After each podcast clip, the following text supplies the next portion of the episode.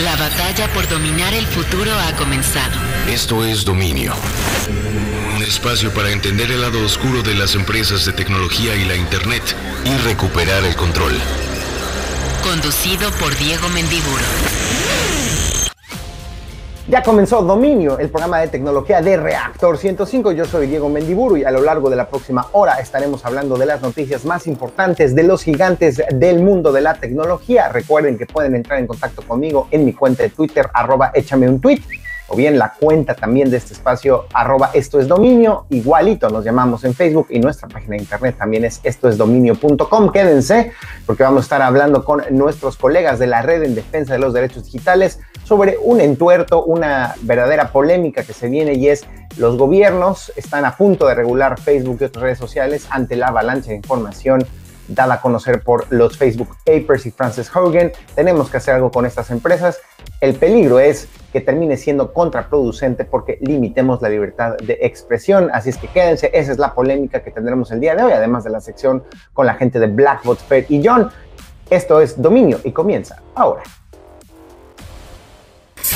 Actualizaciones. Noticias sobre los gigantes de la tecnología. Estas son las actualizaciones más importantes de la semana en el mundo de la tecnología y tenemos que hablar del impacto tremendo que tuvo este cambio en la configuración de privacidad de los dispositivos iOS de Apple, los iPhone, como sabemos, en una última actualización de la empresa de la manzana, se le permitió a los usuarios escoger si desean que las eh, aplicaciones los puedan rastrear rastrear su actividad en línea aún fuera de la propia aplicación, no solo saber dónde nos encontramos físicamente, sino que otros sitios web visitamos y por tanto ir creando una mejor, pues digamos, descripción de nuestros gustos y preferencias para que a partir de ello nos bombarden con publicidad dentro de las redes sociales. Se especuló mucho que Facebook iba a ser el principal afectado por esta medida. Facebook inclusive salió y publicó en diversos diarios estadounidenses un desplegado diciendo esto va a afectar a los pequeños comerciantes, a los pequeños negocios y bueno, pues aproximadamente ya se tiene un estimado según el Financial Times, este medio británico,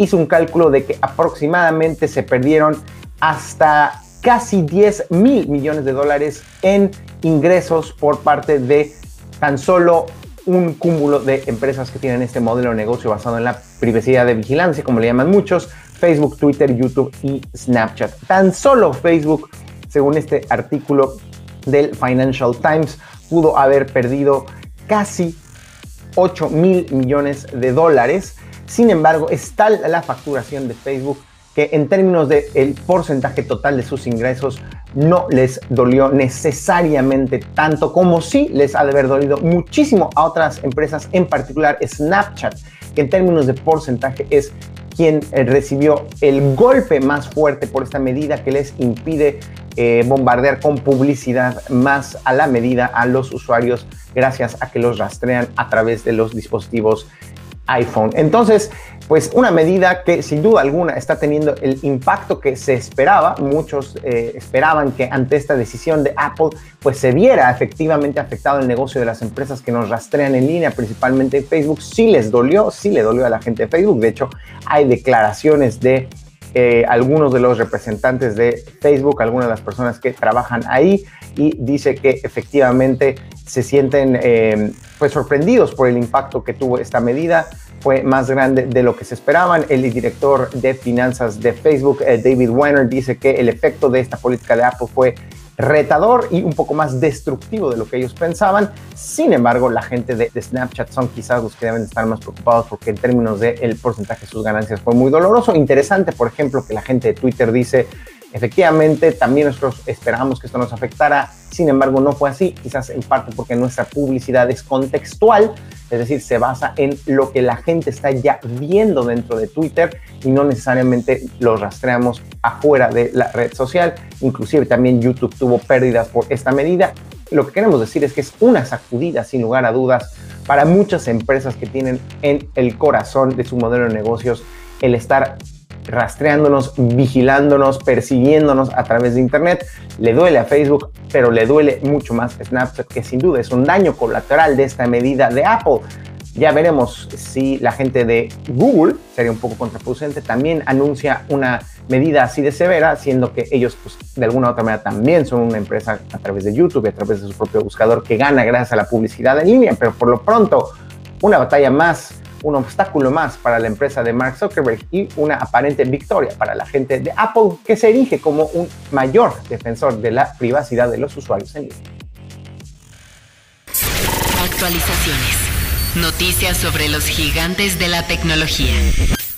Oigan, tres noticias sobre China. Ya les veníamos eh, diciendo en este espacio que se incrementa la presión del gobierno chino les asfixia cada vez más a los grandes empresarios del mundo de la tecnología en aquel país. Y eh, prueba de ello es que una empresa occidental más, Yahoo, tira la toalla y dice ya no podemos seguirle el paso al gobierno chino que cada vez es más estricto en términos de la información que le debemos de dar y la censura que tenemos que ejercer dentro de nuestra plataforma. Es que Yahoo sigue los pasos de LinkedIn, ya lo habíamos dicho hace una semana, pero también, por supuesto, en China no existe ni YouTube, ni Facebook, ni Twitter, ni Google y ahora ya podemos decir que tampoco Yahoo porque abandona ese país, pero no es el único en una situación peliaguda. Resulta que el presidente del Consejo de Administración de TikTok se va de la empresa. La empresa madre de TikTok es ByteDance y este compadre Shang Yiming era el presidente de ByteDance y cofundador de la misma, pero dice ya me voy a retirar. Algunos mencionan que buena parte de esta razón se debe a que también el gobierno chino está ejerciendo mucha presión sobre ByteDance, una empresa que tiene su propia versión de eh, TikTok en el territorio chino, pero que sabemos tiene ya una influencia global y que seguramente el gobierno chino está interesado en estar más inmiscuido en cómo esta empresa procesa datos, quizás no solo de ciudadanos chinos, sino también de ciudadanos alrededor del mundo. Y finalmente, pues aunque ustedes no lo crean, también hasta los videojuegos salen raspados por esta creciente asfixia del gobierno chino a empresas de tecnología y ni más ni menos Fortnite, este videojuego de Epic Games que tenía una versión especial para el mercado chino, también tira la toalla y dicen vamos a apagar los servidores. En este caso sabemos que el gobierno chino tiene pues, una batalla, digamos, intensa supuestamente contra la adicción a los videojuegos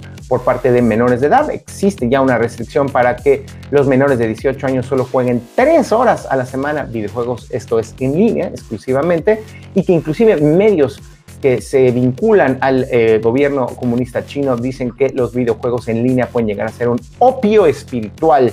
Así es que claramente la gente de Fortnite dijo, esto ya no es un negocio y no solo eso, sabemos que los videojuegos también pueden ser espacios que estén vigilados y que nos obliguen a censurar a las personas que pudieran llegarse a conectar aquí y utilizarlos para vincularse con otras personas, conversar, tener quizás una incidencia política o social y para qué meterse en esos líos. Así es que la gente de Epic Games decide también dar de baja Fortnite en territorio chino. La cosa está peliaguda tanto en Estados Unidos como en China. Actualizaciones. Noticias sobre los gigantes de la tecnología. Y hablando de países y empresas de tecnología, Noticias anuncia por fin que el gobierno estadounidense, específicamente el Departamento de Comercio, han anunciado una prohibición para que, eh, o que en efecto impediría que la firma israelí NSO Group, quienes están detrás del infame software de espionaje Pegasus, que fue utilizado en México para espiar a Carmen Aristegui, Alejandro Carvillo, otros miembros de la sociedad y de la prensa, pues ya le prohíbe el gobierno estadounidense hacer negocios con empresas en aquel país a menos de que reciban un permiso explícito del gobierno estadounidense. La razón es simple y sencilla. Dice el gobierno estadounidense que se ha utilizado la herramienta, como sabemos, para espiar a activistas, periodistas y otros críticos para tratar de acallar el disenso en otros países. Es decir, que se utilizó la plataforma por parte de gobiernos autoritarios para limitar la libertad de expresión, limitar la participación política, intimidar a activistas y eso por fin el gobierno estadounidense dice no lo vamos a tolerar. Hay que decirlo, es inclusive una medida mucho más explícita que la de otros gobiernos que a pesar de que han registrado ataques contra inclusive los mismos miembros de una clase política, como es el caso de México, donde el propio presidente fue espiado, ahora lo sabemos a través de este software, pues no ha habido a lo mejor una reacción que nos permita eh, entender eh, que las personas, por ejemplo, que contrataron el software en México están siendo ya asadas, no hay nadie en la, en la cárcel en México, no hay nadie con un proceso abierto hasta donde sabemos eh, relacionado específicamente con el uso de esta pieza de software Pegasus. Y pues bueno, al menos esto puede incrementar las posibilidades de para una empresa como NCO eh, su software Pegasus sea más difícil de utilizar por empresas privadas o inclusive por gobiernos que quieren mantener una buena relación con el gobierno estadounidense. La gente SEO cínicamente respondieron que están verdaderamente mortificados por esta decisión del gobierno estadounidense, que al contrario que su herramienta ha servido para defender los intereses de seguridad estadounidenses al ayudar a venir el crimen y el terrorismo, pero es un avance ante la oleada, el ascenso del uso de software de espionaje que el Departamento de Estados Unidos ponga ya a NCO Group y por tanto a Pegasus en lista negra. Actualizaciones. Noticias sobre los gigantes de la tecnología.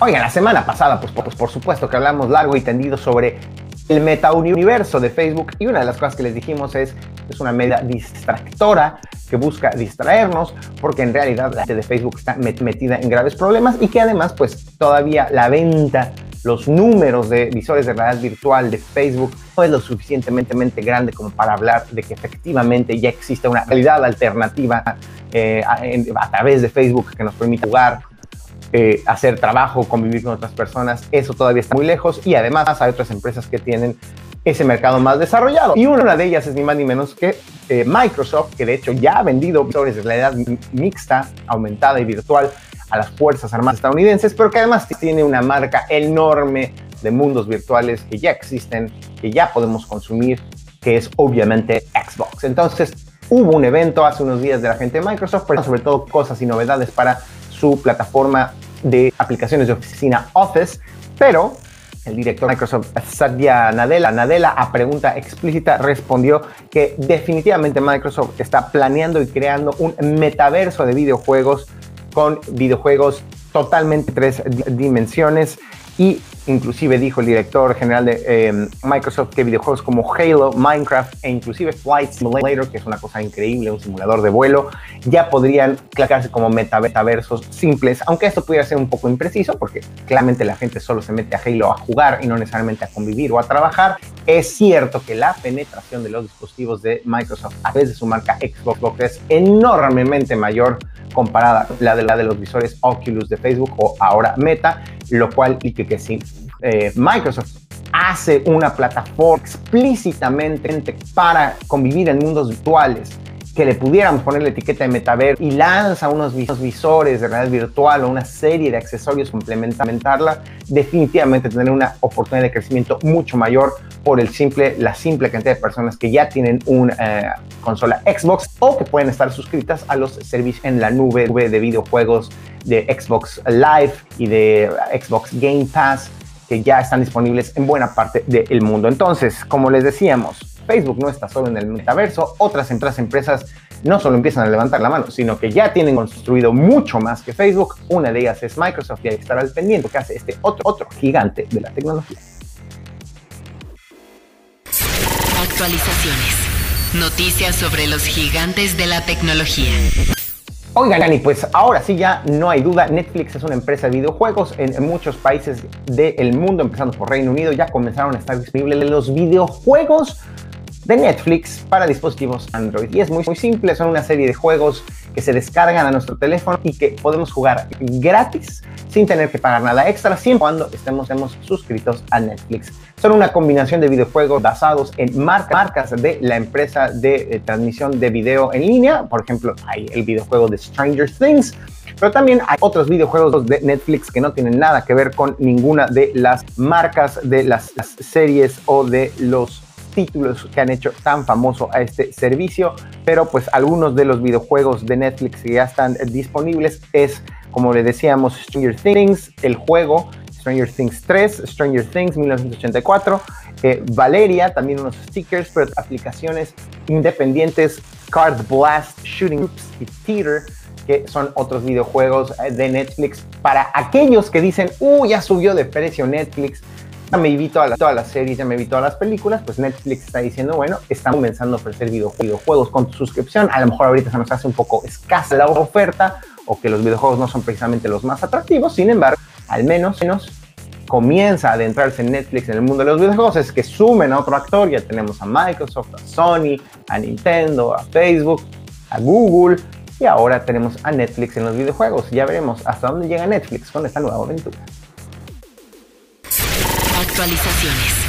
Noticias sobre los gigantes de la tecnología. Ya para terminar, debe de estar ardidísimo Jeff Bezos porque Elon Musk le gana otra batalla. Estaban inmisos en una demanda por un contrato mega multimillonario con la Agencia Espacial Estadounidense, la NASA, para construir y diseñar un nuevo vehículo lunar que obviamente viajaría en un cohete a la Luna y le serviría tenemos entendido, a una tripulación de humanos para aterrizar en el satélite natural de la Tierra. Y pues este contrato fue otorgado a la gente de SpaceX de Elon Musk, la gente de Jeff Bezos y su empresa eh, Blue Origin. Dijeron no, ahí hay chanchullo, no estamos de acuerdo, queremos que se nos considere y un juez acaba de decir que los argumentos que otorgó la gente de Blue Origin de Jeff Bezos no son suficientes, por tanto, luz verde para que sea Elon Musk quien diseñe y quien le entregue a la NASA un vehículo lunar. Ni modo, el propio Jeff Bezos tuvo que admitir en un tweet que estaba decepcionado, que obviamente no es la decisión que les hubiera gustado, pero que respetan la decisión de la Corte y que le desean éxito tanto a la NASA como a la, empresa SpaceX en este contrato. Así es que un gol para Elon Musk, cero goles para Jeff Bezos. Premoniciones, un vistazo al futuro y sus consecuencias. Como cada semana es momento de las premoniciones, este espacio donde damos un vistazo al futuro y sus consecuencias. Ya saben con quiénes, con nuestros amigos de Blackbot en esta ocasión. Saludo nada más a Fernanda Rocha. Querida Fer, ¿cómo estás? Bienvenida. Y vamos a hablar de un tema que nos da miedo a todos, pero que también en ciertos países como en México, pues volvemos casi casi que una celebración, una conmemoración y es obviamente la muerte y también la muerte se entrecruza con, entrecruza con la tecnología. ¿No, Fer? ¿Cómo estás, querida Fer? Bienvenida a Domingo. Sí, muchas gracias. Me da mucho gusto estar acá. Esta vez solo estoy yo, pero eso no, eso no es este, menos, es más que suficiente. Y justo como bien mencionas, vamos a hablar de la muerte. Y no hay mucho que hablar de la muerte, podríamos hablar de lo que se conoce como la muerte de la muerte, pero no, esta ocasión no nos vamos a ir por allá. Vamos a hablar sobre cómo la tecnología también tiene que ver en este tema de, pues, qué hacen con tus restos, ¿no? aprovechando esta conmemoración. Y una de las cosas que nos dimos a la tarea es decir, a ver, ¿qué aplicaciones tecnológicas puede haber en estos temas? Y nos topamos con, uno, una realidad que está pasando en varios países del mundo. Por ejemplo, en algunas ciudades de China, desde el 2016 ya no hay espacio, o sea, ya no hay más espacio para enterrar a las personas. Entonces tienen que buscar otras alternativas en otras ciudades. Eh, en México, por ejemplo, las autoridades ya han declarado en varias ocasiones que ni por ahora ni en el corto plazo tienen planeado abrir nuevos espacios públicos para hacer cementerios. Entonces eso nos lleva a cuestionar, pues, ¿qué vamos a hacer si realmente eh, llega el momento en el que ya no quepamos más y ya no podamos, pues, tener esta posibilidad de ser enterrados? Y bueno, pues nos topamos con varias alternativas. Voy a empezar con una que empezó con mascotas y que ahorita ya extendió su servicio a humanos. Se llama Urna Bio Bios o Bios. Y lo que hacen ellos es que pues prácticamente es como un botecito, como el que están viendo en pantalla. Y ahí es donde colocan tus cenizas, tus restos. Y ese envase pues sirve para nutrir la tierra. Tú puedes plantar eso inclusive en tu casa o en donde tú desees o donde haya sido el último deseo de la persona en vida. Y bueno, pues eso da origen a una nueva plantita y es una forma simbólica de representar cómo esta muerte se transforma de nueva cuenta en vida. O sea, creo que también, pues evidentemente, muchas de estas nuevas prácticas y sobre todo de uso tecnológico, pues también tienen que pensar en nuestros rituales, ¿no? Como muchas personas acostumbran enterrar, pues porque tiene que ver con muchas costumbres, rituales, pero esta es una nueva forma e incluso una nueva aceptación de la muerte, de cómo se puede transformar en vida. Ahora, ahí, ahí me surge la duda, Fer, eh, bueno, primero aclarar que puede hacerse tanto con los restos de una mascota como ya también con los restos de un humano, ¿correcto? Así es. Y mi segunda pregunta es, eh, previo a, depositar los restos en esta urna que me imagino que es biodegradable y que tendrá ciertas tecnologías que propician el desarrollo de una nueva vida, en este caso una plantita gracias a la misma urna le dará los nutrientes necesarios seguramente. Pero eso eh, implica que antes hubo un proceso, llamémosle convencional de cremación o también los restos de la persona tienen que pasar por un proceso distinto para llegar entonces a esta urna y que se desarrolle el arbolito. No, en realidad eh, funciona con cenizas, eh, con el proceso de incineración tradicional, vamos a decirlo. No necesita un proceso adicional. Eh, simplemente en lugar de depositarlas en una urna convencional, que son de materiales como metales o aluminios, etcétera, pues esta, como bien mencionabas, es de un material especial para poderse convertir y lo que sí hacen es que, bueno, trae como una esponjita donde están las semillas y bueno, ahí se ah. va alimentando y nutriendo de pues todos los minerales y todas las propiedades que, en las que nos convertimos una vez que, estamos ahí incinerados, ¿no? Entonces, creo que esto es muy interesante porque, como bien mencionabas, no necesitas un tratamiento adicional, solamente es una nueva forma, una nueva urna que inclusive, como lo mencionaba al inicio, puedes integrar en el jardín de tu casa si quieres. Está buenísima esta opción, muy accesible y muy coherente, digamos, con las nuevas tendencias también de dejarle algo positivo al planeta y no solo contaminarlo en vida, sino dejarle algo después de la muerte. Pero hay otras opciones, ¿no, Hay otras opciones un poco más bizarras, por ejemplo, tenemos una que se llama cápsula mundi y es una especie como de huevo. Y este huevo también está pensado eh, un poco con la, la idea de esto que acabamos de hablar, pero aquí es otra forma. Pues, perdón, perdón, tengo que interrumpirte. La página de internet de esta cápsula Mundi que nos comentas tiene un vato abrazando un árbol y diciéndole: Hola, te amo, abuelita. O sea, el compadre está abrazando al árbol que nació gracias a los restos de la abuelita que ya murió y que me imagino que en forma de cenizas o nutrientes yo paso a un árbol. Está medio bizarro, ¿no? Sí, por eso decía que esto era un poco bizarro, pero la, idea es la misma, que tus cenizas logren convertirse en algo más. Y al igual que la que hablábamos ahorita de Bayos, esto también es una eh, pues urna en forma de huevo, biodegradable también, pues que funciona exactamente igual. Depositan ahí eh, tus cenizas y pues esto se puede convertir. La diferencia es que ellos tienen como un lugar especial, por eso se ve como una especie de bosque, en donde eh, en lugar de tener eh, lleno de, ahí está muy bien el video explicado, en lugar de tener un cementerio tradicional lleno de tumbas o lápidas, pues aquí es un bosque ah. lleno de árboles. Y, eso también me parece interesante porque no es, no solo es la posibilidad de tenerlo en tu casa, sino hay un espacio específico donde tú vas y visitas. Justo por lo que yo les mm. decía, el tema de los rituales, ¿no? De ir a ver a quien estuvo en vida.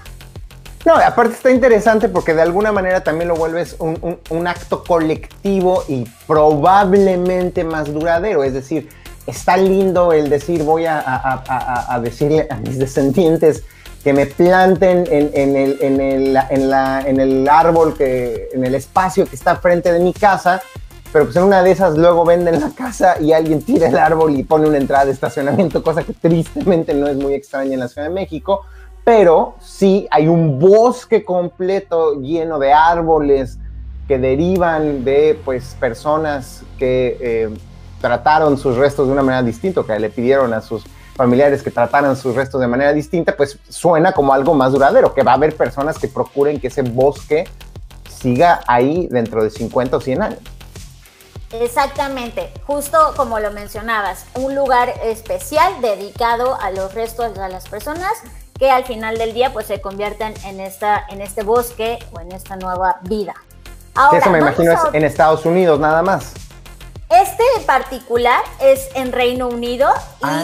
eh, pero han hecho algunos eh, proyectos en México, por ejemplo, como ah. algunas pruebas.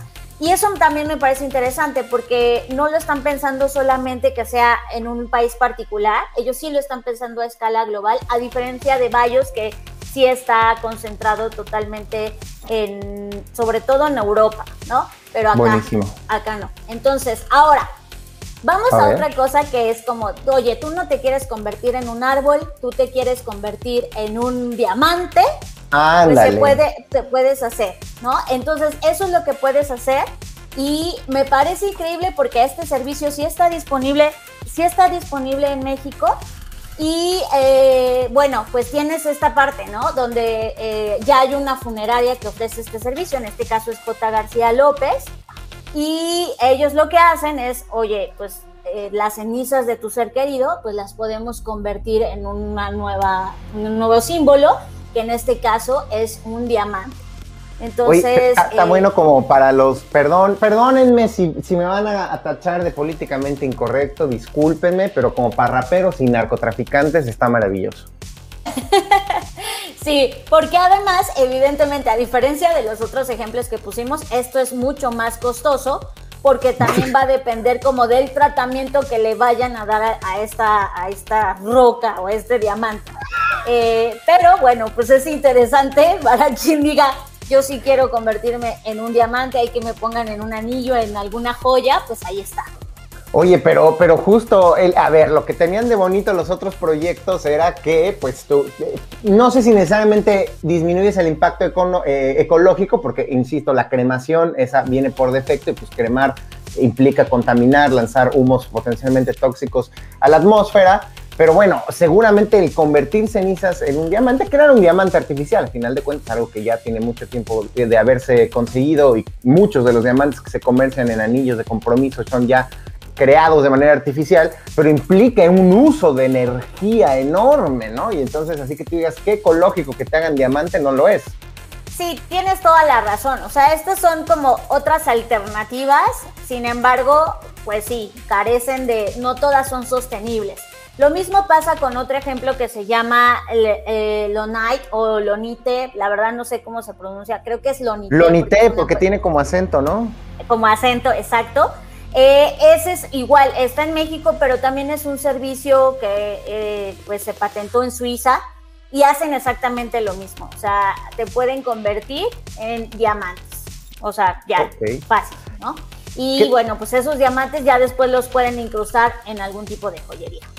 ¿Qué te parece, Fer, si lo dejamos hasta estas eh, opciones que nos has comentado para que la gente lo, lo, digiera y diga, quiero contribuir con el ambiente o quiero que eh, mi, parentela pues me use como arete, como una arracada, como un anillo? Piénsenlo, medítenlo y regresamos para seguir hablando sobre cómo la tecnología ofrece nuevas alternativas para la etapa que viene después de la muerte en esto que es Dominio, aquí en Reactor 105. Escuchas Dominio, el, lado, oscuro, de la, tecnología. Escuchas Dominio, el, lado, oscuro de la, tecnología. Premoniciones, un vistazo al futuro y sus consecuencias. Y regresamos, estábamos hablando justamente con Fernanda Rocha de Blackbot sobre, bueno, cómo la tecnología nos está permitiendo hacer con nuestros restos luego de la muerte, pues algo interesante, algo que deje un legado, ya sea ecológico, sustentable o ya sea, pues sí, potencialmente con un valor monetario, lujoso, la opción era hacernos un arbolito en un bosque por un lado o por el otro convertirnos en un diamante. Lo interesante es que estas opciones ya están disponibles en México, pero hay otras cosas, ¿no, Fer?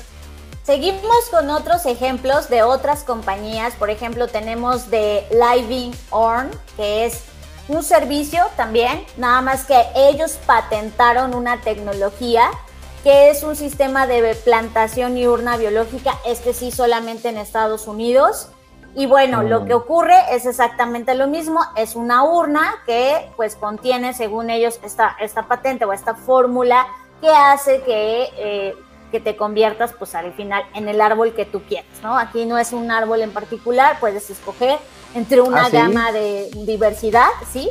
Como ahí lo estamos viendo. Exacto, si tú quieres ser un ¿Qué árbol escogerías?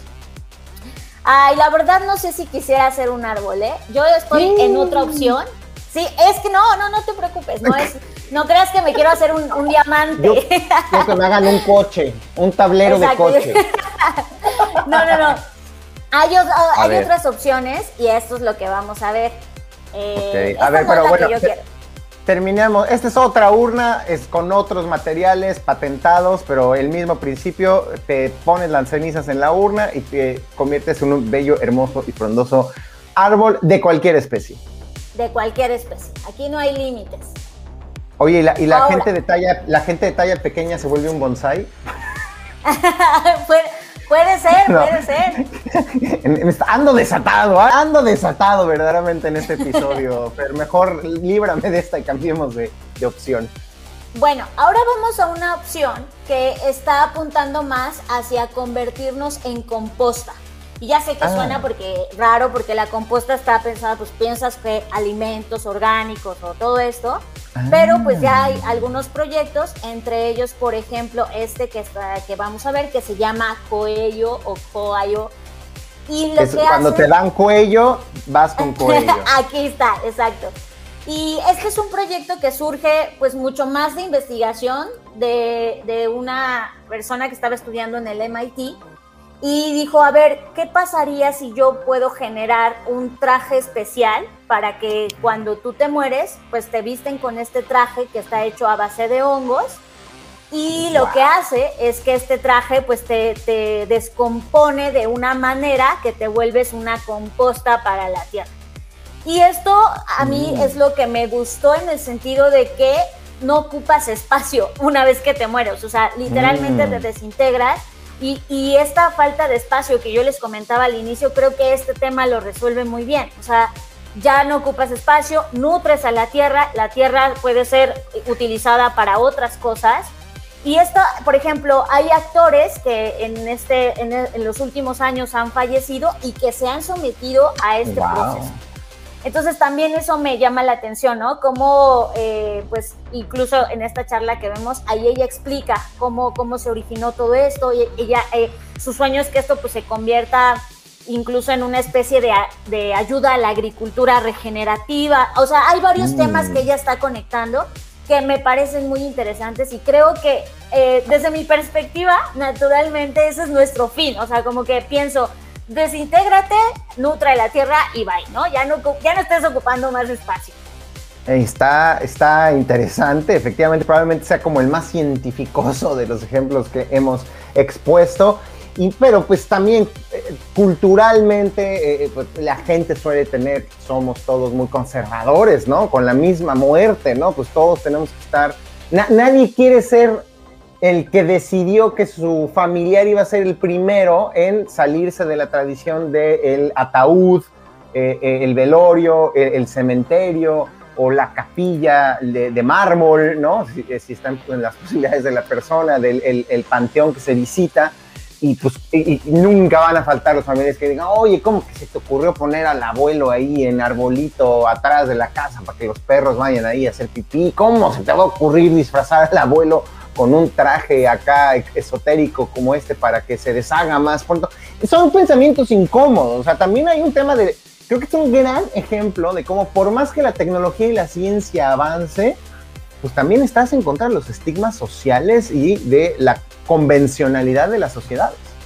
Sí, la idiosincrasia y las tradiciones culturales de cada sociedad. Por ejemplo, en Israel, les está pasando exactamente lo mismo y ellos más bien están volviendo a este tema como de catacumbas en donde construyeron un cementerio impresionante bajo tierra. O sea, ahí es una obra de ingeniería muy cañona que, tuvieron que construir bajo tierra u otras alternativas que por ejemplo en Brasil se construyó el cementerio vertical más alto del mundo.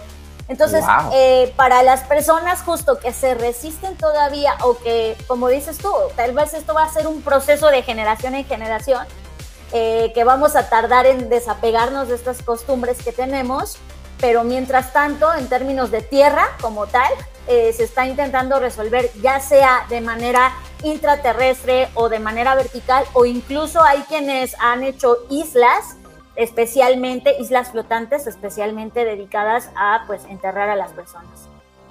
No, pues eh, definitivamente es una conversación que también eh, empezará a vincularse cada vez más con el tema de la sustentabilidad, del espacio que ocupamos los humanos. O sea, a fin de cuentas, como bien dices, crear un cementerio, suponiendo que haya recursos, suponiendo que haya espacio, implica entonces quitar de, esa, eh, de, ese, de ese lugar pues especies endémicas, árboles, eh, llegar y pues, echar cemento, eh, poner todas las condiciones que son necesarias para que evidentemente luego no se filtre lo, que queda de las personas y contamine, en fin, o sea, es, un tema mucho más complejo ecológicamente, aún si no tenemos esta aspiración de ser un árbol, el simple hecho de morir, pues sí, los humanos, todo parece indicar, no dejamos de contaminar hasta el último momento, pero hay un par más de opciones que nos quieres contar, ¿no? Pues la última que se llama, eh, es una igual de joyas, pero aquí ya te muestran como no solamente el diamante, sino el resultado final que puede ser un dije. Esta compañía se llama Eterniva, que es pues, como Uh. de eterno. Y pues te puedes convertir ahí en un dije, en una pulsera. eh, aquí ya es como eh, no solo el servicio del diamante, sino ya el diamante montado Ah, ya en te un hacen- accesorio. Ya, Exacto. todo el exacto, ya te, te hacen o el diamante o, o- o- o- el pendiente. Exacto. Pues ahí está. Este, creo que como bien decías, eh, a veces solo estamos acostumbrados a hablar tecnología bits y bytes, pero pues se nos olvida que la tecnología atraviesa todo este tipo de cosas, incluso las más incómodas. Buenísimo. Bueno, querida Fer, ¿dónde puedes seguir escuchándote a ti y a John, la gente, a lo largo de la semana? Pues nos pueden escuchar en cualquiera de nuestros dos podcasts, en Creative Talks y en Bookshake. Uno es semanal, el otro es mensual y cualquiera lo pueden encontrar en cualquier plataforma en la que ustedes escuchen podcast. Fer, te mando un abrazo donde quiera que te encuentres. Bye bye, nos vemos en el futuro. Interacciones. El debate de la semana con expertas en tecnología. Como cada semana es momento de las interacciones, esta sección aquí en Dominio, donde hablamos con personas expertas del mundo de la tecnología y pues tenemos que hablar, por supuesto, ya hemos tocado el tema en las otras secciones y emisiones de este espacio, los papeles de Facebook, las revelaciones de Frances Hogan sobre cómo Facebook privilegia el negocio sobre la seguridad y la integridad de sus usuarios y por supuesto que ya empezó a tener consecuencias desde hace muchos meses, años dirían algunos, distintos gobiernos, en particular el de Estados Unidos, el Congreso estadounidense y el Parlamento británico, andan deliberando cómo regular y controlar los posibles impactos negativos de las empresas de tecnología, en particular redes sociales. Pero ¿qué creen? Puede ser contraproducente si no lo hacen bien. Así es que para hablar un poco de cómo esperamos que no se les pase la mano a los políticos tratando de regular las redes sociales.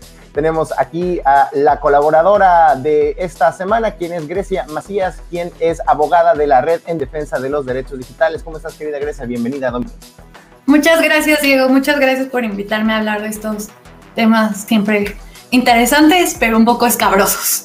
Escabrosos en, en la medida que tengamos políticos que le entiendan, y es ahí donde generalmente eh, es más complicado, ¿no? A ver, ¿qué es lo que puede pasar? Muchos están diciendo, hay que controlar a Facebook, hay distintas alternativas, pero una de ellas, la que yo considero más peligrosa, y yo creo que tú vas a coincidir, es que la gente quiere que Facebook y las redes sociales controlen más lo que dice la gente, lo que escribe la gente en Facebook, con el pretexto de tener menos noticias falsas, desinformación y, y grupos nocivos utilizando estas plataformas. Eh, ¿Esa es la solución correcta? ¿Cómo lo ves tú?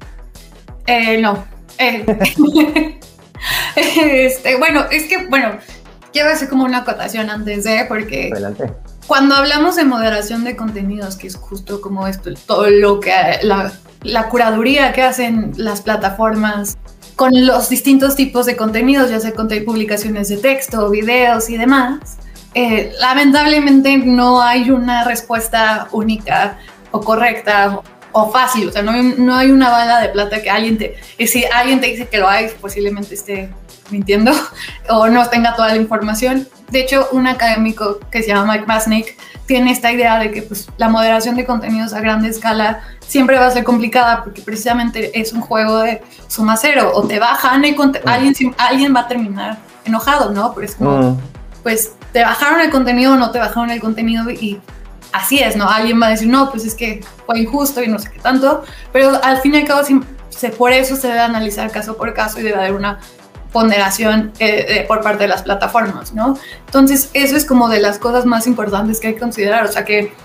justo obviamente es preocupante eh, el- los temas de discurso de odio, los temas de, no, ni siquiera es que son discursos de odio necesariamente, discurso chocante, estigmatizante, eh, las campañas de desinformación, pero también es cierto que esto no solo ocurre a través de redes sociales, solo se amplifica a través de las mismas, ¿no? Esto no implica que tampoco no haya responsabilidad como lo que salió en los Facebook Papers, que eh, Facebook estaba amplificando cierto tipo de contenidos este, nocivos para su propio beneficio, ¿no?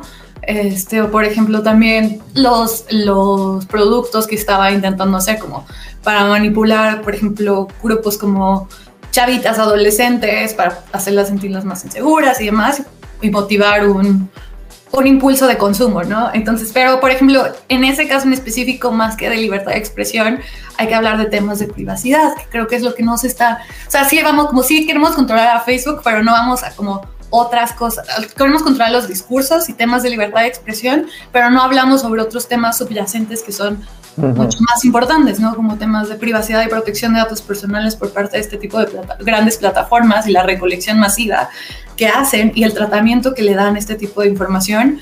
Y al mismo tiempo, un tema muy importante que siempre recalcamos es muchas veces el problema, o sea, es un tema como de que no es no tenemos un internet con con un mercado muy competitivo, entonces estamos destinados o nos empujan a solamente estar en las mismas plataformas de siempre, ¿no? Porque justo si dices, ¿cómo Facebook logró tener todo este poder? Pues precisamente porque nadie se sentó a, analizar que estaba dominando el mercado y no hubo un análisis de competencia económica antes de que se volviera el actor preponderante en este tipo de mercados, ¿no? En pocas palabras, es como el problema no es, hay muchos problemas, pero también uno de los problemas principales es que Facebook y o Google y esas plataformas preponderantes son muy grandes y no se ha hecho nada al respecto, ¿no? Y ya también, eh, también salieron como, entre otros, eh, eh, los escándalos de, de, Facebook y también demandas que se le ha hecho a Google por la, la, agencia de competencia en Estados Unidos, de cómo se han puesto de acuerdo para manipular el mercado a sus propios intereses.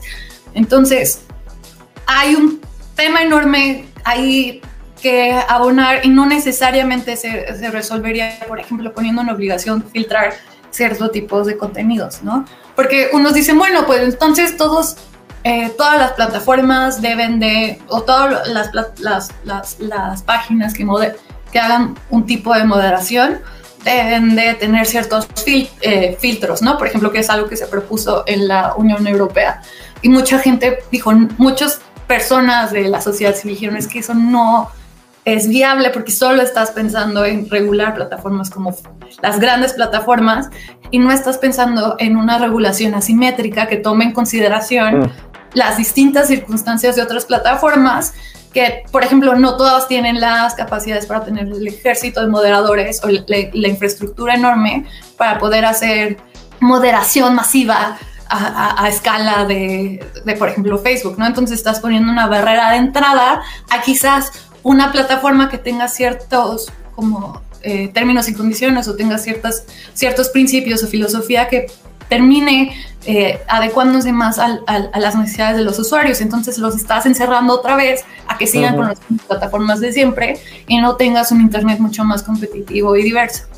Es, hay, hay como una paradoja, yo lo veo así, que por un lado, si los legisladores, las personas que están detrás de la creación de leyes, y esto es además todavía más complejo, no solo en México, pues a final de cuentas estas empresas tienen su sede en el caso de Facebook en Estados Unidos y también eh, pueden tener una mayor presión en otros mercados como es Reino Unido, en Europa en general, en fin, el punto es que puede ser una paradoja porque una vertiente de eh, los que quieren regular las redes sociales y las empresas de tecnología es vamos a darles más responsabilidad y vamos a incrementar las penas potenciales si no regulan bien el contenido. Pero efectivamente, si lo estableces a rajatabla, pues no es lo mismo Facebook y su cantidad ilimitada de recursos que a una startup pequeña, un competidor que quiere crear un nuevo servicio de mensajería o de redes sociales profesionales y que no va a tener la capacidad de regular ese contenido, por un lado. Y por el otro, ¿por qué le vamos a dar más poder a Facebook, en particular a Mark Zuckerberg, el criterio de decir qué se vale y qué no se vale decir, si justo estas revelaciones nos están diciendo que no están haciendo ni el mínimo de esa chamba de manera correcta. Por tanto, y te pregunto, ah, se están discutiendo otras alternativas que se relacionan más con lo que tú decías, que es, por ejemplo, dividir Facebook, es echar para atrás la compra de WhatsApp y de Instagram. ¿Cómo ves eso? Sí, de hecho es creo que parte de lo que está haciendo la Agencia de eh, Competencia Económica en Estados Unidos, como analizar precisamente el tipo de poder de mercado, bueno, el poder de mercado y cómo adquirió ese poder de mercado eh, Facebook. Y también, por ejemplo, otra, las iniciativas que se están discutiendo en Estados Unidos. Eh, por parte, es que justo esto es algo que, por ejemplo, ah, ya no es nuevo y se ha discutido ampliamente y se ha pegado el grito en el cielo constantemente por activistas y personas de la sociedad civil es como Estados Unidos no tiene una ley federal de protección de datos mm. personales. Entonces es como justo lo que estaba diciendo hace rato, o sea, muchos de estos grandes problemas también tienen que ver con que Facebook no está cumpliendo con cosas básicas para proteger el derecho a la privacidad de sus usuarios, ¿no?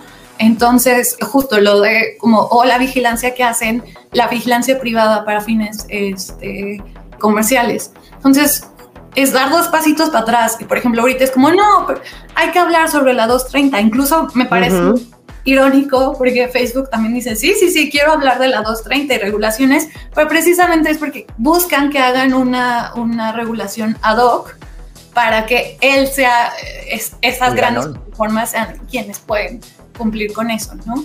Entonces, es justo lo que ha dicho varios, varios grupos de activistas, tenemos dos pasos para atrás, ¿por qué no tenemos un, en Estados Unidos, por ejemplo, por qué no tenemos una buena protección, una buena ley para federal de protección de datos personales? Aquí en México, nosotros sí tenemos, de hecho tenemos dos, pero tienen muchas problemáticas que no hemos podido todavía abordar bien y también temas para la implementación de este tipo de, de eh, leyes dan mucho que desear, ¿no? Entonces, antes de meternos a hablar sobre el principio de no responsabilidad de intermediarios, analicemos estos problemas que quizás dan respuestas mucho más factibles que meternos con el principio de no responsabilidad de intermediarios que puede afectar gravemente el Internet como lo conocemos. A ver, para que la gente entonces entienda, creo que hay tres conceptos de los que hemos estado hablando aquí. Es un banquito que tiene tres patitas y vamos a ver si los legisladores se van para tratar de resolver los tres problemas o solo escogen uno. Uno es el tamaño inmenso que tienen los, las Big Tech, en este caso en particular Facebook, sobre todo derivado de que pues, se le permitió comprar y eliminar de, de, facto a su competencia que, potencial, que en su momento pudo haber sido Instagram, se le permitió comprar WhatsApp y es un gigante que literal representa buena parte de la Internet para una tercera parte de los humanos en este planeta, que es una locura. Ese es un problema. El otro es el tema de eh, su modelo de negocios y cómo hacen dinero estas empresas. El, capitalismo de vigilancia, dirán algunos, otros llamarán la publicidad de vigilancia. Ese es un problema. Y el otro es la moderación de contenidos, qué se dice y qué no en estas redes sociales y qué tanto se le puede permitir a la gente poner contenidos que pueden incrementar eh, la violencia inclusive en, en sus países. El tema de los dos primeros, Grecia, es que se ve complicado que Estados Unidos, una economía por antonomasia de libre mercado, pues vaya a, dividir una empresa que representa pues uno de sus casos de éxitos tecnológico en este momento, por un lado, y más difícil veo yo que les obliguen de alguna manera a cambiar su modelo de negocio, porque eso sí no solo afectaría a Facebook, sino afectaría al 79% del Valle del Silicio, de las empresas del Silicon Valley, ¿no? Pues hay que ver presión. O sea, se está haciendo la investigación al respecto, se está hablando sobre, eh, en especial, por ejemplo, también para temas mucho más específicos como eh, que, bueno, que se relacionan con este tipo de como concentraciones de mercado, por ejemplo, lo que es eh, neutralidad de la red y todo, cómo se hacen como los distintos paquetes de servicios priorizados y demás, sí sirve analizar cuál es el mercado o sea, dónde tiene las manitas puestas o dónde está agarrando más del, del pastel Facebook, ¿no? No sé si sea, justo el chiste es que sea como una regulación asimétrica y otras veces porque eh, como tratar de arreglar todo el problema que hicieron al principio al permitir la compra de no solo Instagram, WhatsApp, sino otro tipo de empresas, startups que adquirió eh, Facebook que básicamente ha logrado, que permitieron que lograra este poder preponderante sobre el mercado, ¿no? Quizás ciertas barreras o ciertas restricciones se le ponga a, a, Facebook o incentivos para otro tipo de plataformas, ¿no? Pero sí es un tema importante hablar sobre por qué, cómo dejamos, y, y bueno, o al menos analizar cómo no dejar que sigan comprando cierto tipo de apps o mensajerías este, que sigan para, para que Facebook pueda seguir como asegurando este tipo de poder de mercado que tiene ahorita, ¿no? Entonces, está en muchas discusiones en el aire, apenas está eh, empezando como la investigación del FCC, pero creo que sí es importante considerar como realmente está bien que tenga todo ese pedazo del pastel y qué podemos hacer al respecto. Pero muy específico en el tema de Facebook y después como analizar eh, eh, el mercado con otras plataformas más pequeñas, justo para no ponerles barreras de entradas y demás.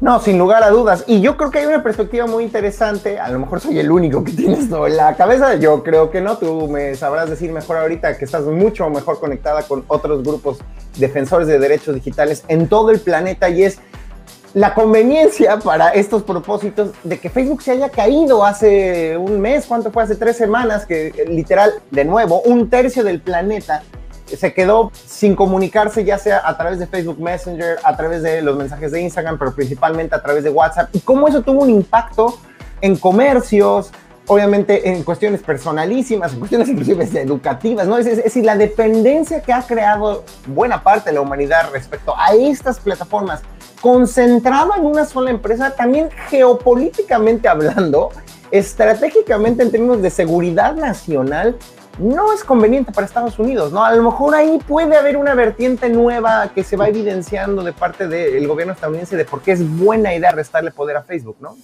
Sí, claro, no, y, lo que es importante, o sea, por ejemplo, lo padre de, el, lo padre, lo interesante del día en el que se cayó eh, Facebook fue que mucha gente dice, pues precisamente porque, o sea, ¿en qué momento dejamos que estos señores tuvieran... Eh, tanto poder o tanta injerencia en nuestra vida diaria, ¿no? Y entonces empezaron así como, ah, bueno, una alternativa a WhatsApp, Signal, aquí está, Signal precio, no se cae, es privado y es seguro, ¿no? O, o por ejemplo, alternativas, por ejemplo, como Mastodon o, oye, pues mucha gente está en, en, Twitter, por ejemplo, que no es como, a pesar de que se piensa que Twitter sí podría considerarse como las grandes plataformas, no tiene tantos usuarios como tiene Facebook.